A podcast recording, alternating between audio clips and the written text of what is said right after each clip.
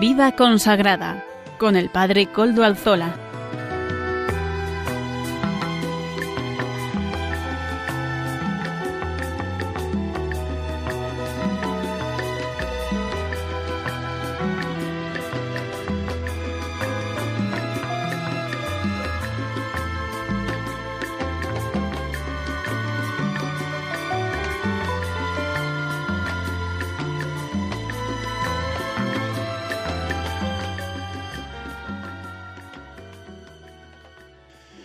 Buenas tardes, hermanos, amigos y oyentes. Hoy es jueves y son las cinco de la tarde, una hora menos en las Islas Canarias. Es por tanto la hora de vida consagrada, aquí, en Radio María, donde estamos.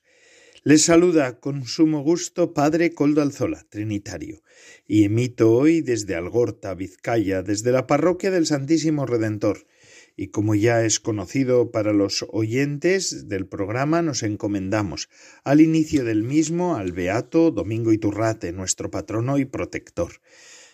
Saludo también a quienes nos están ayudando en el control en Madrid. Gracias a su servicio podemos emitir en esta ocasión de nuevo. Ya saben que se pueden poner en contacto con el programa por medio del correo electrónico del mismo. Les recuerdo cuál es vidaconsagrada@radiomaria.es. Ustedes pueden escribirme a este correo y yo mismo les contestaré. Recuerdo además que nos pueden escuchar por medio de los podcasts de la web.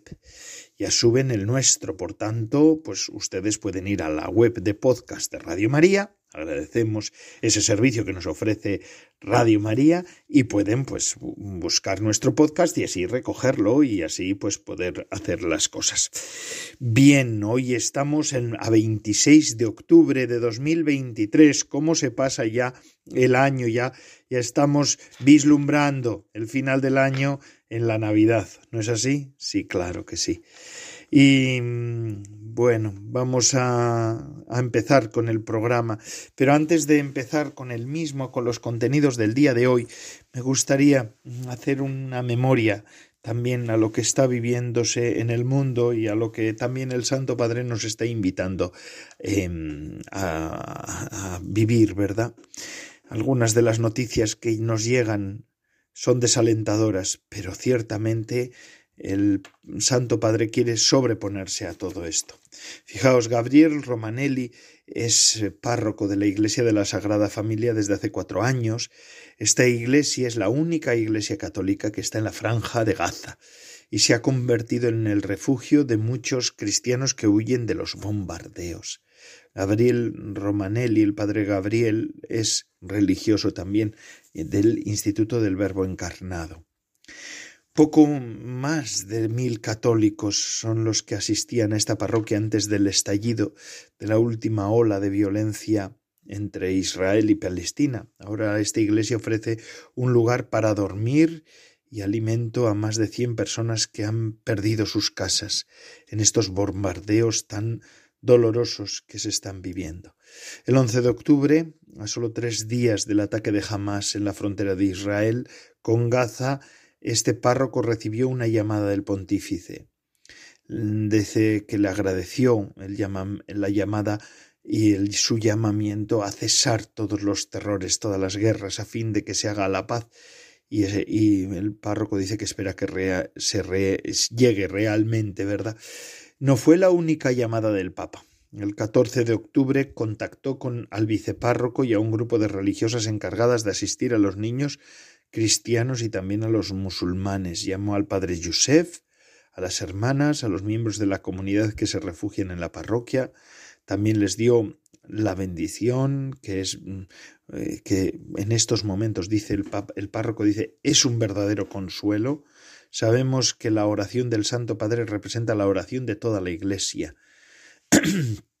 Sin embargo, durante el estallido del conflicto del 7 de octubre, el padre Romanelli se encontraba en Belén. Verdaderamente siento que esta es la voluntad de Dios que ha permitido que yo esté aquí, pero mi grey está ahí, mi persona está ahí, mis ganas de ayudar están ahí, dice el párroco. Son pocos los cristianos que viven en Gaza, la mayoría pertenecen a la Iglesia greco-ortodoxa, aunque también hay católicos, también hay anglicanos y también hay protestantes. Bueno, pues pedimos por esa parroquia, por este, por el padre Gabriel Romanelli, vamos a pedir para que acompañe el Señor a esta parroquia y a todas las parroquias de toda esa zona, ¿verdad? A los cristianos ahí también están las llamadas, mm, los llamamientos una y otra vez del cardenal Pizzaballa, que está también en todo ese, ese proceso, ¿no? Bendito sea el Señor. Mm, cambiando de escenario y volviendo al Vaticano, pues mm, este fin de semana el Vaticano mm, eh, podrá, pondrá fin a la asamblea de casi un mes del sínodo sobre la sinodalidad. Después hablaremos también un momentito sobre ella. Em, y en mañana, viernes, el Papa, el Papa Francisco celebrará una jornada mundial de oración y ayuno por la paz en Oriente Medio. La guerra cancela el futuro, decía el Papa Francisco. Exhorto a los creyentes a tomar parte en este conflicto, la parte de la paz Teniendo esto en cuenta, he decidido convocar una jornada de ayuno, oración y penitencia el viernes 27 de octubre. El viernes por la tarde el Papa celebrará una adoración pública y una vigilia de oración del Rosario a las mm, seis de la tarde en la Plaza San Pedro. Los, el sábado los miembros del sínodo harán público el documento que recoge las conclusiones del sínodo y sus propuestas para el futuro de la Iglesia. Tendrá unas 40 páginas y habrá un momento de diálogo para que cada participante pueda hablar. Mm, el documento no tiene poder jurídico ni cambiará la doctrina. Se espera que incluya sugerencias que se ajusten a los temas sinodales, comunión, participación y misión. El domingo a las 10 de la mañana en la Basílica de San Pedro se celebrará una misa para concluir la Asamblea General del Sino de los Obispos, número 16. Ha habido 16 asambleas desde el Concilio Vaticano II. El Papa junto a los miembros y otros cardenales y obispos se reunirán para celebrar este acontecimiento histórico. Después de la misa, Francisco reanudará su agenda habitual y eh, tendremos el Ángelus el domingo en la Plaza de San Pedro. Después de la misa a las 10, a las 12 el Ángelus. Y siguiendo con los temas, pues el, durante el Papa tuvo la catequesis semanal ayer y habló sobre, además de hablar de Tierra Santa, hablar de Oriente Medio, hablar de la paz, que son los temas que estos días está tratando el Papa de una manera más o menos más, más activa que menos, ¿verdad? Eh, eh, el Papa también habló de la misión evangelizadora de San Cirilo y San Metodio, nos habló de estos dos santos. Eh, fueron los conocidos, son, son conocidos como los apóstoles de los eslavos, ya que evangelizaron en Oriente se enfrentaron estos a adaptar al recto de adaptar las enseñanzas del Evangelio a los pueblos eslavos, por lo que inventaron el alfabeto eh, glagolítico, ¿verdad? O, cirílico, que se suele llamar, ese, mm, ese que utilizan ahora para, en Rusia y en todos los lugares. Y con el permiso del Papa tradujeron la Biblia y los textos litúrgicos. El Papa concluyó explicando que las reliquias de San Cirilo y San Metodio, de San Cirilo, perdón, se veneran en la Basílica de San Clemente en Roma. Bueno, pero vamos a escucharle el resumen de la catequesis que hizo en lengua española. Le vamos a escuchar al mismo Papa diciéndonoslo. Pues vamos a escucharle. Santidad, adelante. Queridos hermanos y hermanas, en la catequesis de hoy nos acercamos a la figura de dos misioneros apasionados por la evangelización los hermanos Cirilo y Metodio, llamados también los apóstoles de los eslavos. Mi predecesor, Juan Pablo II, los proclamó copatronos de Europa. Quisiera destacar tres aspectos importantes de estos santos, la unidad, la inculturación y la libertad. Cirilo y Metodio evangelizaron siempre unidos a Cristo y a la Iglesia. También hoy urge que estemos unidos para anunciar el Evangelio. Donde hay división, trabaja el diablo. Además, estos dos monjes se adentraron tanto en aquella cultura, se inculturaron tanto, que incluso llegaron a crear un alfabeto propio que hizo posible la traducción de la Biblia y de los textos litúrgicos a las lenguas eslavas, favoreciendo con ello la difusión de la buena noticia. Por último, quisiera subrayar que a pesar de las críticas y los obstáculos, Cirilo y Metodio se caracterizaron por la libertad evangélica que los impulsaba a seguir las inspiraciones del Espíritu y estar abiertos al futuro que Dios les iba indicando.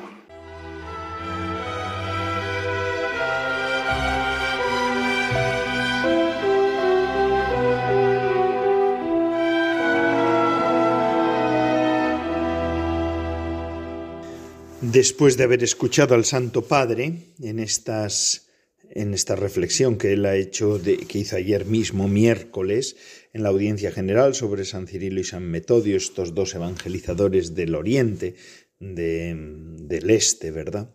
Continuamos con nuestro programa y ayer mismo, el miércoles, se hizo pública la Carta al Pueblo de Dios, un texto que no es muy largo, aprobado por los participantes del Sínodo de la Sinodalidad en Roma. Es una mm, carta especial y, bueno, pues un, un, texto que se ha publicado para que se pueda leer también en nuestras parroquias, mm, para que lo puedan leer los cristianos. Es un texto inédito, ¿no? porque hasta ahora no era costumbre hacer esto.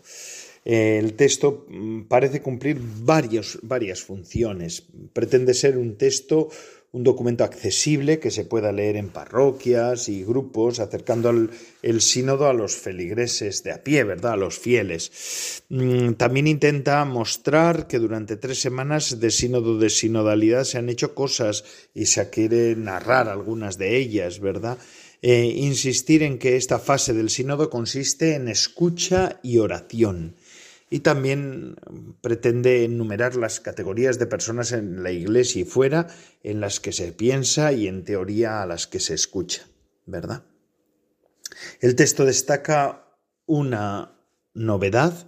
Es la primera vez que el sínodo de los obispos hay laicos, hombres y mujeres, en virtud de su bautismo, no solo dando ideas, sino también votando y decidiendo junto con los obispos.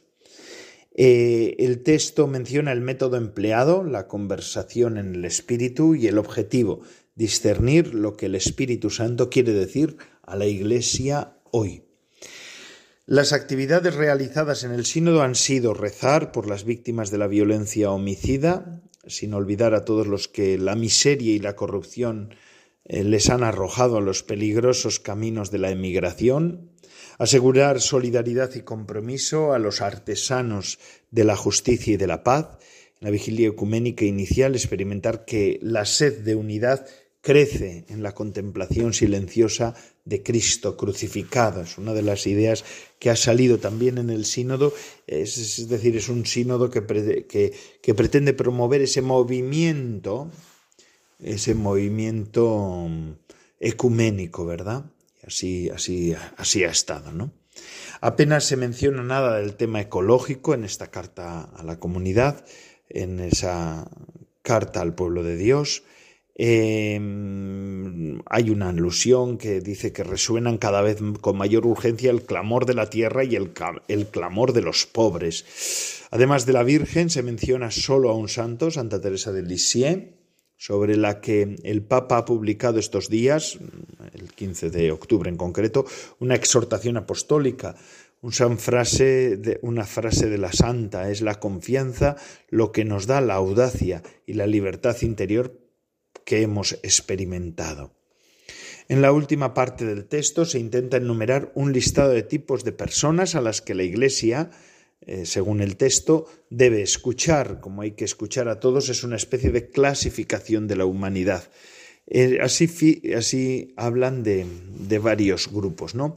Los que no tienen derecho a la palabra en la sociedad, los que se sienten excluidos y a veces también en la iglesia. También hay que escuchar a las víctimas del racismo, el sínodo dice que hay que escuchar también a los pueblos indígenas cuyas culturas han sido humilladas, también a, los, a las víctimas de abusos cometidos por miembros del cuerpo eclesial, ¿verdad? que es una lacra con la que se sigue trabajando y luchando en el seno de la Iglesia. Hay que escuchar a los laicos, a las mujeres y a los hombres. Eh, también el testimonio de los catequistas, la sencillez y vivacidad de los niños, el entusiasmo de los jóvenes, los sueños de los ancianos, su sabiduría y su memoria, la ancianidad, qué interesante esto, ¿verdad? Las familias, sus preocupaciones educativas, los que desean ser involucrados en ministerios laicales o en organismos participativos de discernimiento y de decisión, los sacerdotes, primeros colaboradores de los obispos, cuyo ministerio sacramental es indispensable en la vida de todo el cuerpo de Dios, los diáconos, que representan la preocupación por el servicio a los más vulnerables, también la voz profética de la vida consagrada, es decir, de nosotros los consagrados y consagradas. La vida consagrada dice el sínodo que es centinela vigilante de las llamadas del Espíritu.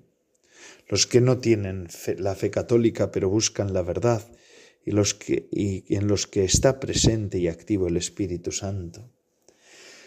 Y finalmente el documento acaba con una invocación a la Virgen María, eh, que es también la que, si me permiten, voy a leer ahora. Mm, dice el sínodo, dice, no debemos, bueno, voy a leer todo el párrafo final, no solamente la invocación a la Virgen, sino todo el, el mundo en el que vivimos y que estamos llamados a amar y servir también en sus contradicciones, exige de la Iglesia el fortalecimiento de las sinergias en todos los ámbitos de su misión Precisamente el camino de la sinodalidad es el camino que espera de la Iglesia del tercer milenio. Es una cita del Santo Padre el Papa Francisco del 17 de octubre de 2015, ya, hace ocho años. Y dice, no debemos, dice el texto del sínodo y con esto acaba, no debemos tener miedo a responder a esta llamada. La Virgen María en primera en el camino nos acompaña en nuestro peregrinaje, en las alegrías y en los dolores. Ella nos muestra a su Hijo y nos invita a la confianza. Es Él, Jesús, nuestra única esperanza. Pues así, así es, así acaba el texto y es verdad. Jesús es la única esperanza, María nos acompaña en todo este camino. ¿no? Para eso solo hace falta mirar a Radio María, que es así, ¿verdad? Que cumple este, esta, esta expresión de nuestra del sínodo de la sinodalidad. Y ahora les dejo con Natalia Mendieta y su colaboración de esta semana. Adelante, Natalia. Buenas tardes, Padre Coldo y oyentes de Radio María. El pasado 24 de octubre celebrábamos la festividad de San Antonio María Claret, uno de los santos más prolíficos del siglo XIX, por su actividad pastoral y misionera y por su carisma personal de santidad.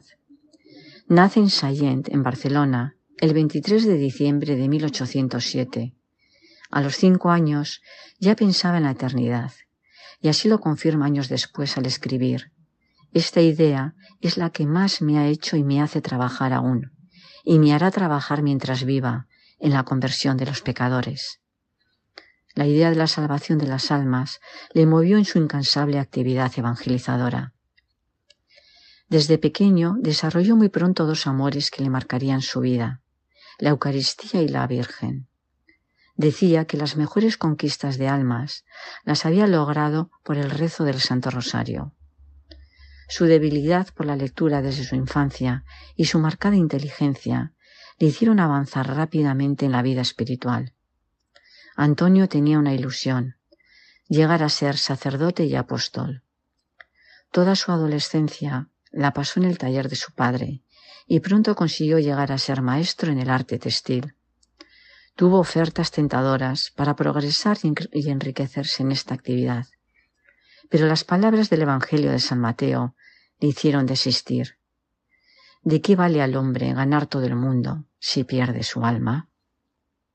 A los 27 años era ordenado sacerdote y decidió ir a Roma con objeto de ir a predicar el Evangelio a tierras de infieles.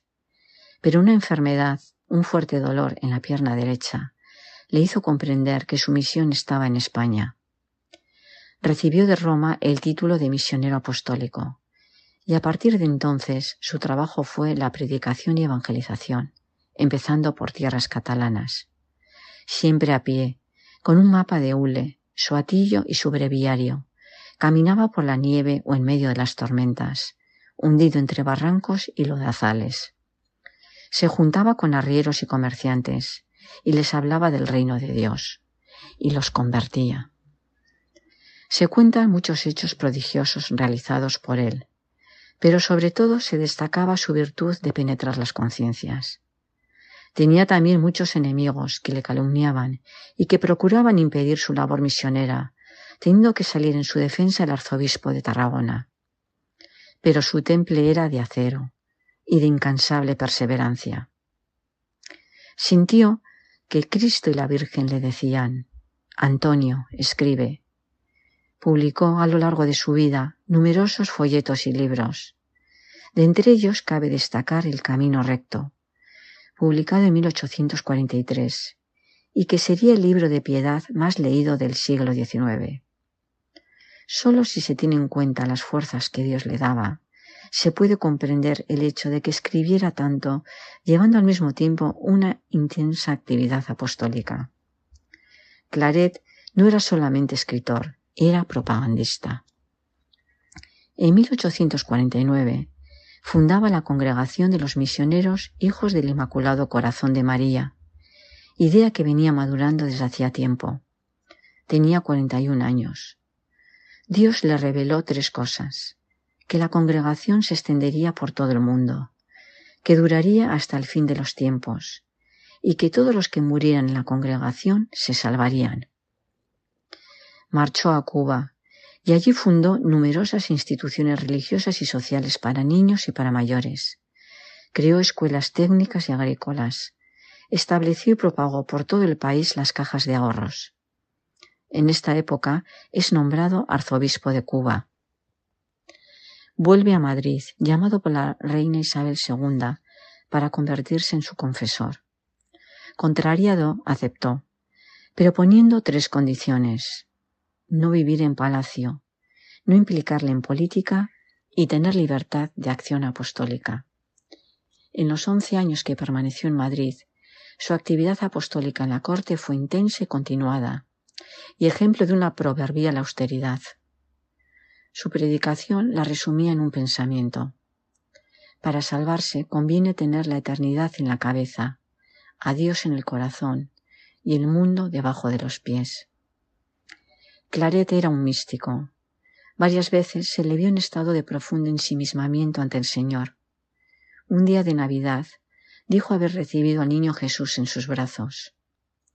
Y privilegio incomparable que Dios le concedió fue el poder conservar las especies sacramentales de una comunión a otra durante nueve años. Fue un hombre muy perseguido, dada su influencia y capacidad para arrastrar a las multitudes, pero las amenazas y los atentados se iban frustrando uno a uno, porque la providencia velaba sobre él. En 1868, la revolución ya en marcha era incontenible. El destronamiento de la reina Isabel II le llevó al destierro. Se produjeron numerosos desmanes y quema de iglesias en España. En 1869, Claret se traslada a Roma, comenzaba el Concilio Ecuménico Vaticano I. Uno de los temas más debatidos fue la infalibilidad del Papa en cuestiones de fe y costumbres, y Claret dejó oír su voz firme y clara en su defensa. Al año siguiente muere en el destierro en Francia, rodeado de su comunidad a los 62 años de edad. Su vida fue una vida de oración, en acción y contemplación como él escribió, orar es pensar en Dios, amar a Dios y dirigir a la mayor gloria de Dios todo lo que digas y hagas. Es pedir a Dios para ti y para los otros.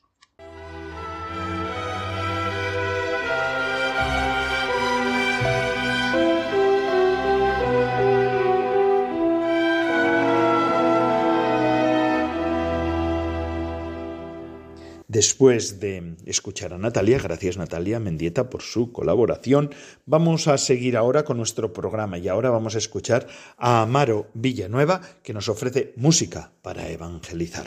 Muchas gracias Amaro. Adelante, todo tuyo.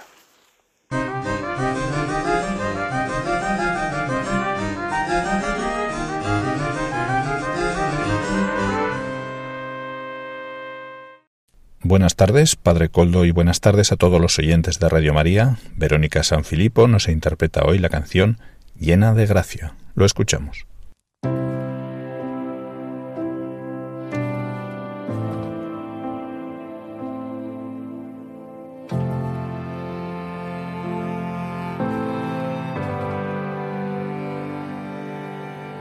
No existe un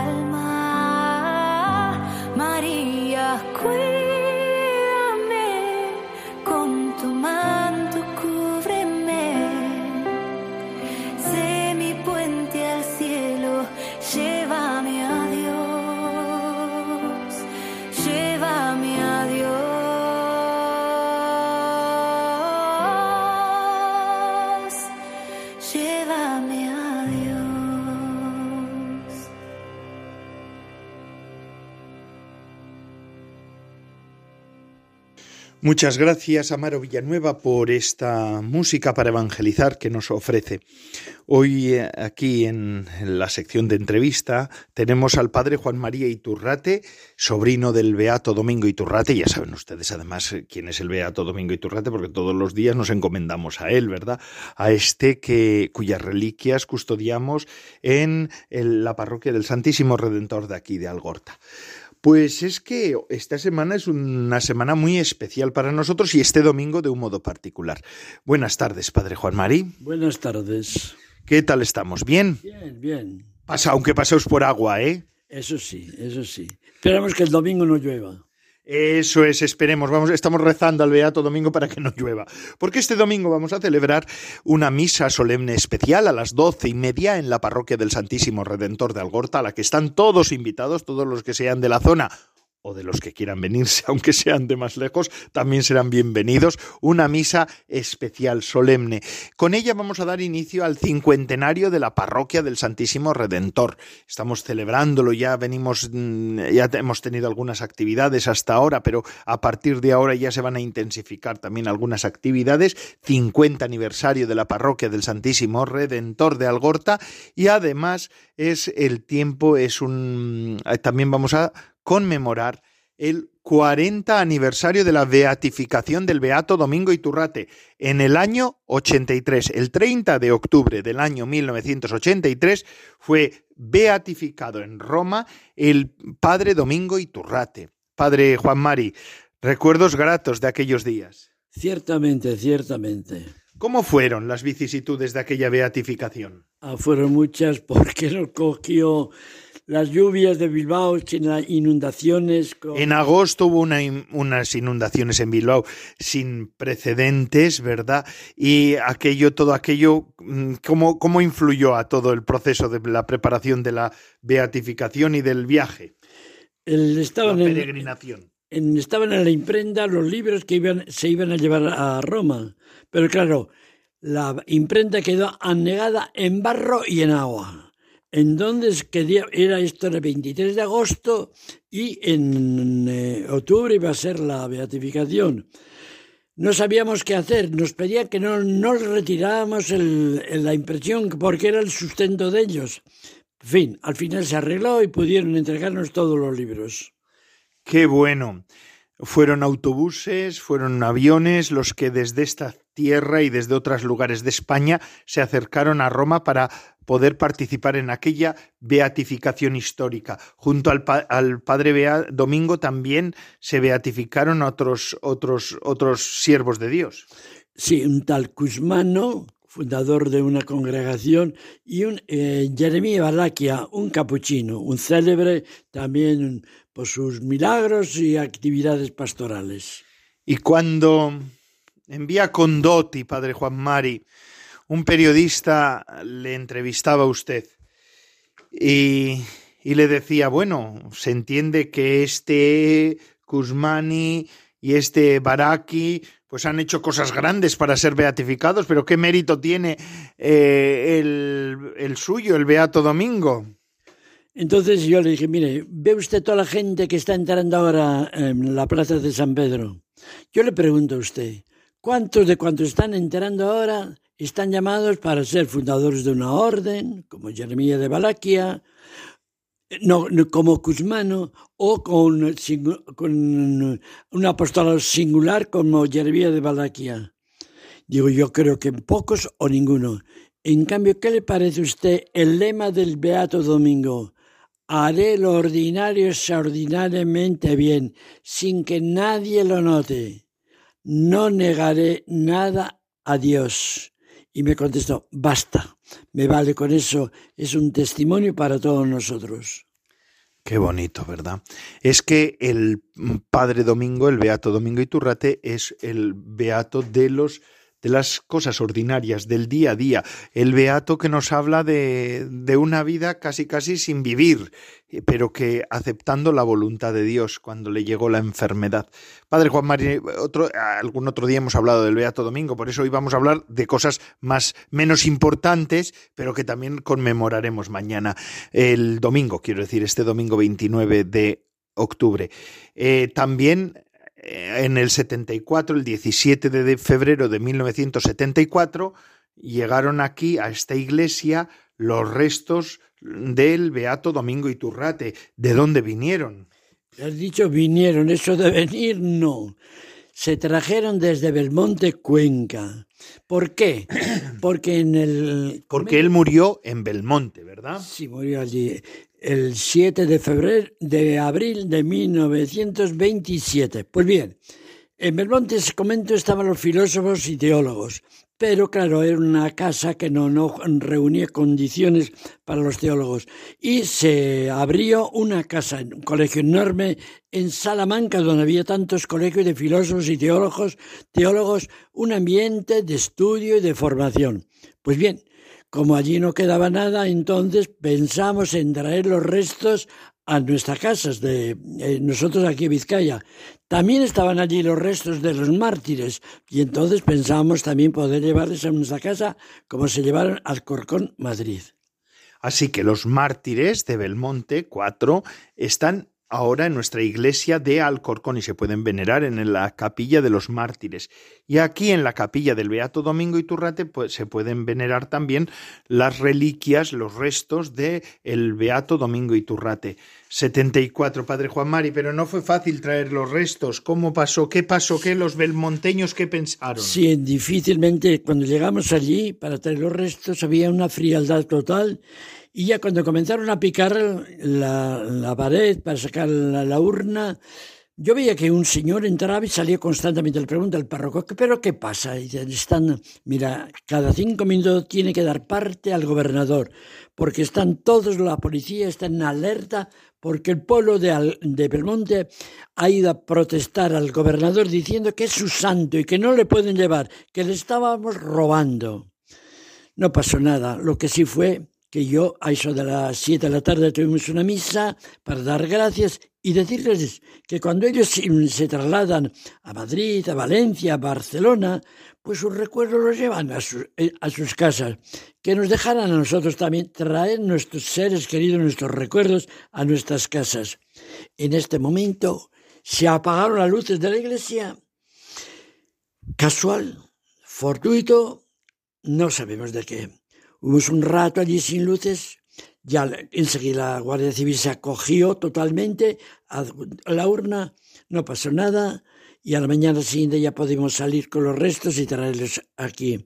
Aún todavía, hace todavía un mes por ahí, vino una familia de Belmonte y me dicen, ustedes nos robaron. Él dijo al entrar en Belmonte, aquí dormiré y descansaré. ¿Por qué nos han quitado? Les dije, ya los he explicado. Déjanos traer los seres queridos a nuestras casas. Esta es la razón por la cual hemos traído aquí. Así es, padre Juan Mari. en anécdotas de toda, un, de toda la vida y también de estas circunstancias. Así que en febrero del 74 era 50 años que se trajeron las reliquias al, a, la iglesia del Santísimo Redentor. Luego, en torno a la beatificación, ya se hizo un altar y una capilla especial del Beato Domingo Iturrate y esto ha sido lo que estamos conmemorando en esta fecha del 29 de octubre. El 29 de octubre a las doce y media, ¿verdad, Padre Juan Marín? Eso es, estaremos juntos. Queremos que sea una celebración de toda la comunidad parroquial para dar gracias a Dios, pedir la intercesión del Beato Domingo para toda la parroquia y sobre todo también por todos los beatos, amigos y colaboradores con las obras sociales del Beato Domingo Iturrate. Eso es, mm, y luego al final vamos a tener posibilidad de compartir un tiempo porque vamos a hacer un lunch abundante, ¿verdad? El padre Juan Mari se ha preocupado de que haya uh, suficiente para todos. Además, lo hemos, para eso hemos contratado una empresa de Cáritas que aboga por la inserción laboral de, de jóvenes mm, que vienen de otras circunstancias de la vida, que se llama un catering y hemos querido que ellos sean los que sirvan ese lunch. Va a ser un lunch bonito, va a ser un ambiente bonito, alegre y a la vez de acción de gracias, elevando al Señor las gracias por estas efemérides. Así que, Padre Juan Mari, invitamos a todos, ¿verdad?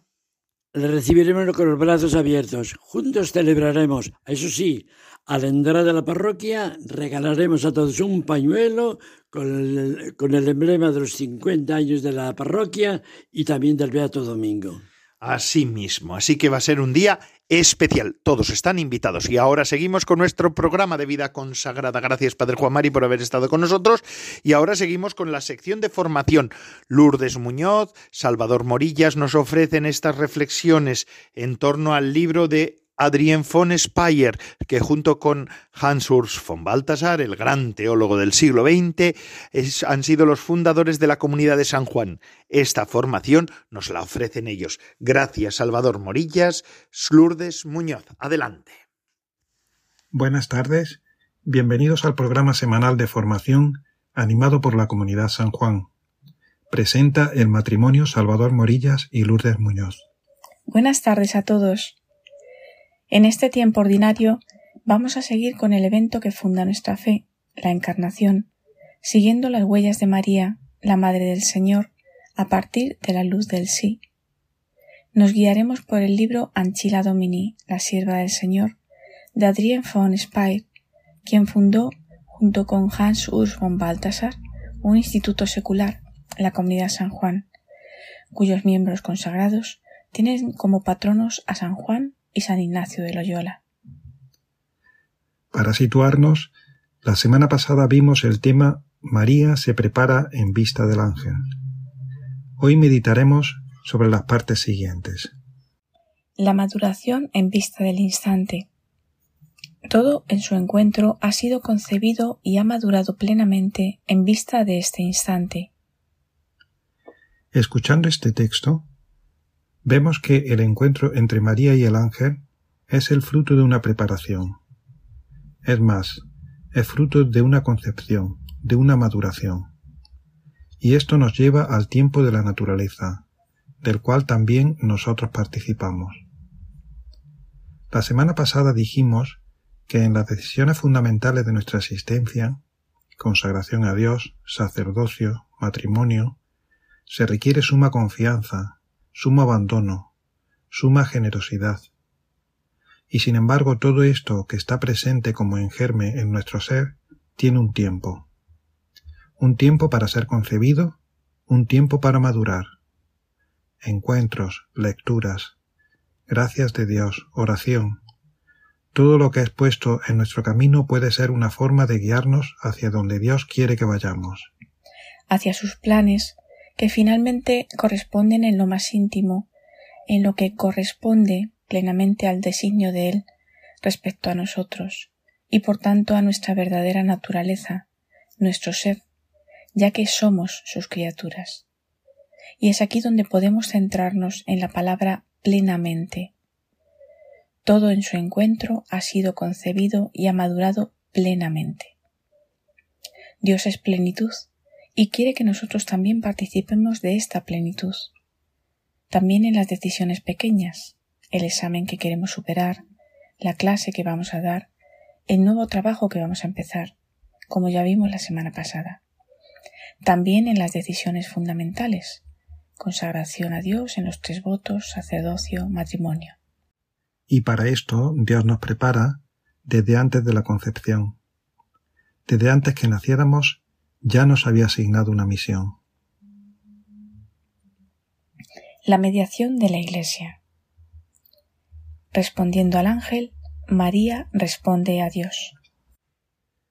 Escuchando este texto, algo nos debe llamar la atención. ¿Cuántas veces hemos escuchado el relato de la Anunciación y sin embargo no nos hemos parado a meditar detenidamente este hecho sencillo pero revolucionario? María, desde que hemos empezado este recorrido en su hágase en mí según tu palabra, en su sí, ha sido interpelada por el ángel y con él ha hablado. Y sin embargo, las preguntas del ángel son definitivas para su existencia, para la que sólo Dios puede hacerse garante. Para María no cabe duda que sus palabras al ángel van a Dios mismo, que lo que dice lo dice a Dios. Esto tiene una importancia suma para entender cómo Dios ha pensado la relación entre Él y los hombres. y para ver cómo nosotros podemos acoger las palabras de sus intermediarios, de los sacerdotes, de los obispos, pero también de los consagrados. Desde la antigua alianza, Dios iba preparando a los hombres en la confianza a sus mensajeros, los profetas, en intermediarios que llevasen su palabra al pueblo de Dios. Ciertamente, tanto en la antigua como en la nueva alianza, Dios ha hablado también directamente en varias ocasiones, a Moisés, a Jesús, y sigue haciéndolo a nosotros cada día. La forma que Él expresamente adopta, la forma que Él prefiere, porque quiere también comunicar la cualidad única de su ser Padre en la encarnación, es la que tiene hombres como intermediarios. Porque me has visto, has creído, dichosos los que no han visto y han creído. Juan 20:29. Dice el Señor a Tomás después que éste le mete la mano en las llagas de la pasión para creer en él. Quien a vosotros os escucha, a mí me escucha, dice el Señor a los setenta y dos discípulos en Lucas 16:10 antes de enviarlos. En el caso de María, Dios envía un mensajero muy especial, el ángel Gabriel.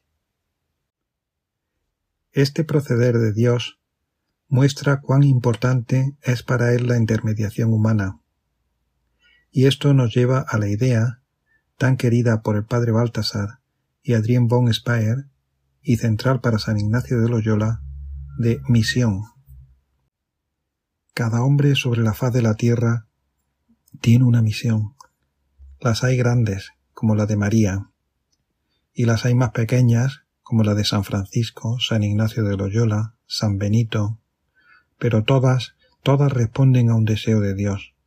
Todas son respuesta a algo que Dios ha puesto en sus corazones y que ellos han sabido escuchar y poner en práctica.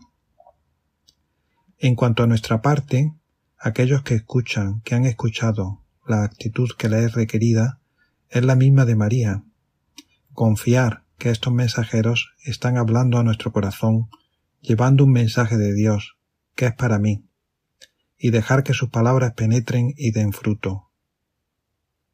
Quedémonos entonces a la escucha, como María, para que el germen de misión sembrado en nosotros por Dios pueda brotar para su mayor honor y gloria. Con esto terminamos hoy nuestra lectura y comentario del libro de Adrien von Speyer, Anchila Domini, la sierva del Señor. Este libro, de donde son extraídas las meditaciones que acabamos de escuchar, se puede descargar en la página web baltasarespire.org, apartado Publicaciones. Les esperamos el próximo jueves para seguir con las contemplaciones marianas de Adrien von Speyer. Les saludan Salvador Morillas y Lourdes Muñoz. Buenas tardes a todos.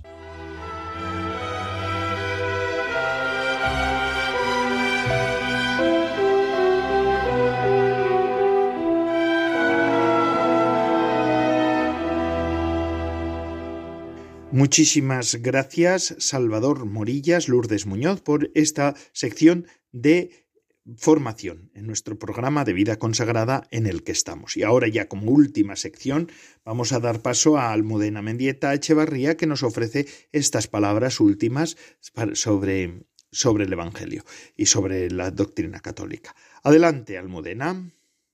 Buenas tardes a todos, Padre Coldo. Hoy vamos a hablar del amor de los apóstoles, de la contemplación a la acción. El más pequeño es el más grande cuando con humildad comunica con su Señor para el bien de los hermanos. Nosotros bajaremos para reunir a los que te aman y esperan en ti, y los conduciremos a ti, o te conduciremos a ti a ellos, y luego seguiremos nutriéndonos de oración, y descenderá el Señor a hablar a nuestros espíritus, a abrir nuestros oídos, que oyen al Verbo, pero no le entienden enteramente, y sobre todo a invadir nuestros corazones con su fuego, porque sólo si ardemos sabremos resistir los martirios de la tierra, porque sólo habiendo sufrido antes el dulce martirio del completo amor, podremos estar preparados para sufrir el odio del mundo. muy alegres, sobrenaturalmente alegres, se ven las caras de los allí reunidos. El mundo ha sido olvidado, está lejos. Los espíritus han recuperado el equilibrio removido por tantos envites. Han podido entrar de nuevo en el halo de Dios, o sea, en la paz, y la paz se lee en sus caras. ¿Por qué no nos quedamos aquí? Es hermoso estar aquí contigo porque nos espera el trabajo. No podemos ser solo personas contemplativas. El mundo nos espera para ser adoctrinado. Los obreros del Señor no pueden estar parados mientras haya campos que sembrar. Pero entonces yo, cuando me aíslo así, es cuando me hago un poco bueno. No voy a poder llegar a la santidad. El mundo es muy grande. ¿Cómo vamos a arreglárnosla para trabajarlo todo? No, no lo trabajaréis todo. Se requerirán muchos siglos, y cuando haya una parte esté trabajada, Satanás entrará en ella para estropear lo realizado. Por eso será un trabajo continuo hasta el fin de los siglos. Llevar a cabo la voluntad de Dios es siempre preparación para la muerte en santidad. Si Dios quiere que seas activo y tú obedeces, te prepararás en la acción obediente, más que si te encerraras entre las más solitarias rocas a orar y contemplar. Diseminaros por los caminos de los valles, reunir a los que estén esperándome, predicar al Señor y la fe hasta que yo vaya. Si encontráis maleantes por los caminos de vuestros viajes, no seáis como los fariseos, que desprecian a todos y no se preocupan de estando pervertidos como están, despreciarse antes a sí mismos. Tratad con ellos con amor grande, quisiera decir, con amor infinito. Es más, lo digo, y ello es posible, a pesar de que el hombre es finito y limitado en sus hechos y acciones. ¿Sabéis cómo puede poseer el hombre infinito amor? Estando unido a Dios de tal forma que sea una sola cosa con Dios. Entonces, verdaderamente desapareciendo la criatura en el Creador, obra el Creador, que es infinito, y así deben ser mis apóstoles, una cosa con su Dios, por una potencia de amor, abrazar al origen, hasta el punto de fundirse con él. Así convertiréis a los corazones, no por cómo habléis, sino por cómo améis, Vais a encontrar pecadores, amadlos. Vais a sufrir por discípulos que se descarríen, tratar de salvarlos con el amor. Recordar la parábola de la oveja perdida. Esta parábola, durante muchos siglos, será la dulcísima llamada lanzada a los pecadores. Mas será también la orden segura dada a mis sacerdotes, con suma habilidad, con sumo sacrificio, incluso a costa de perder la vida, por tratar de salvar un alma. Con suma paciencia habéis de ir buscando a los descarriados para devolverlos al redil. El amor os producirá gozo, os dirá, no temas, os dará un poder de expansión en el mundo, como ni yo mismo tuve. El amor de los futuros justos ya no debe ponerse cual signo exterior sobre el corazón y en el brazo, como dice el cantar de los cantares, sino que debe ser puesto en el corazón.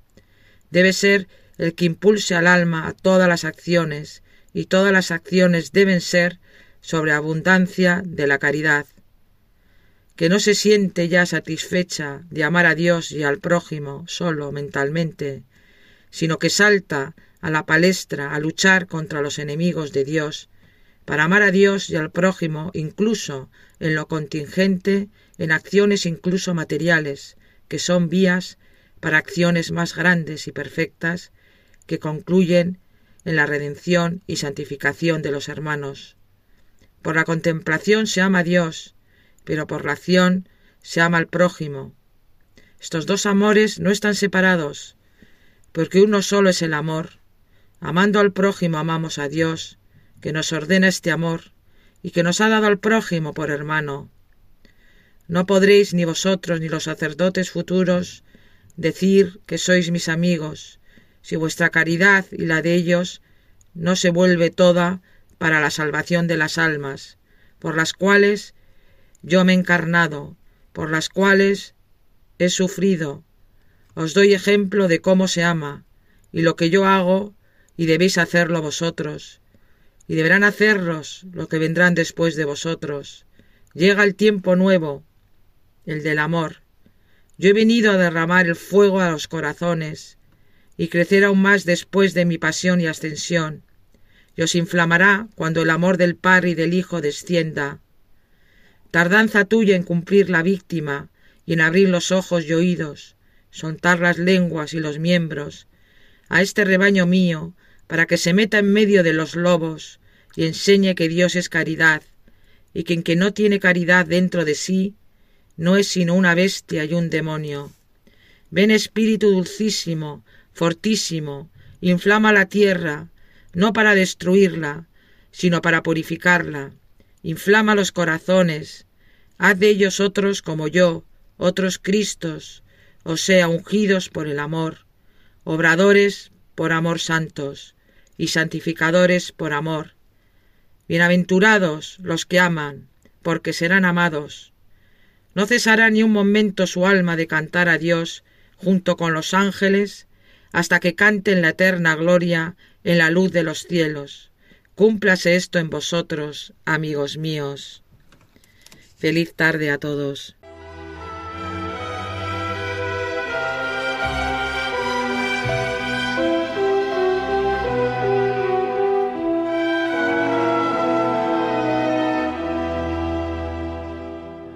Gracias, Almudena Mendieta Echevarría, por estas palabras con las que acabamos el programa del día de hoy. Y el programa así pues acaba también, es el programa de vida consagrada de Radio María. Gracias a todos porque semana tras semana nos ofrecen su fidelidad y su compañía. Es un gozo contar con ustedes. Son además la razón de ser de nuestro programa de vida consagrada y de todos los programas de vida de la radio de la Virgen María y vosotros junto con Cristo son los que dan consistencia a este nuestro programa. Si quieren escribirme, vida consagrada arroba radiomaria.es, vida consagrada radio maría arroba radiomaria.es y yo les, eh, les responderé. Se despide de todos ustedes, Padre Coldalzola Trinitario. Recen por mí que yo lo hago por ustedes. Hasta la semana que viene, si Dios lo quiere.